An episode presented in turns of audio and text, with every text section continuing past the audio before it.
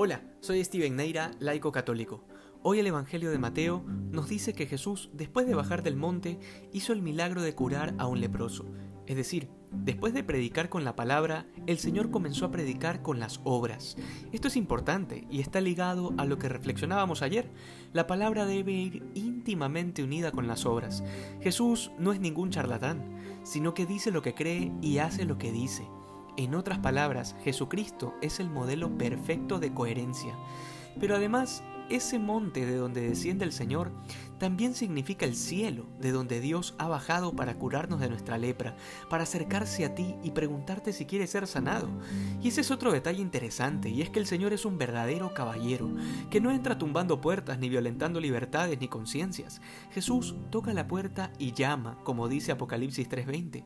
Sin embargo, hay hechos concretos. Estamos con lepra por nuestros pecados, necesitamos un Salvador y Cristo nos ha ofrecido el camino, la verdad y la vida eterna en Él.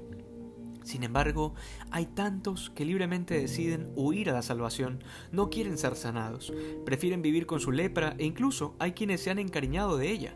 Gente que está tan esclavizada de su vida de pecado que no quieren convertirse, no quieren dejar de mentir, de ser orgullosos, de hacer trampa, de estafar, de engañar, de ser infieles a sus parejas o incluso de copiar en los exámenes de la universidad o del colegio.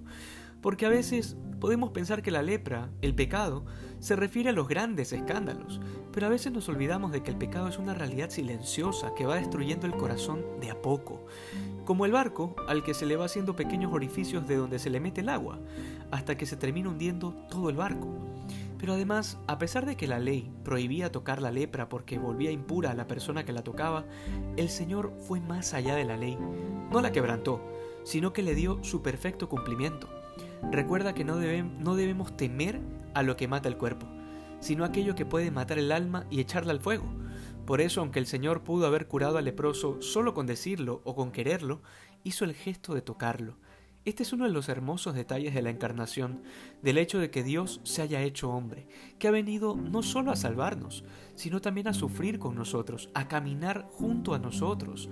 Nuestro Dios no es un Dios lejano, etéreo, sin rostro, no es una energía cósmica que vaga por la naturaleza, es una persona concreta, que es capaz de sanar hasta lo más profundo de tu corazón, las heridas más grandes y los dolores más fuertes. Permite que Jesús actúe en tu vida, porque no basta decirle al Señor quiero quedar limpio, sino que también hay que quitar todo aquello que obstaculiza la gracia de Dios. De nada sirve decirle al Señor quiero vivir la pureza si no salgo de los grupos de WhatsApp en los que siguen pasando pornografía. De nada sirve decirle al Señor ayúdame a ser fiel si no corto esas relaciones fuera del matrimonio que me van dañando el corazón. En fin, de nada sirve solo la palabra si no va acompañada de las obras que podamos aprender de Jesucristo la verdadera coherencia de vida cristiana y así seamos más santos que ayer. Dios te bendiga.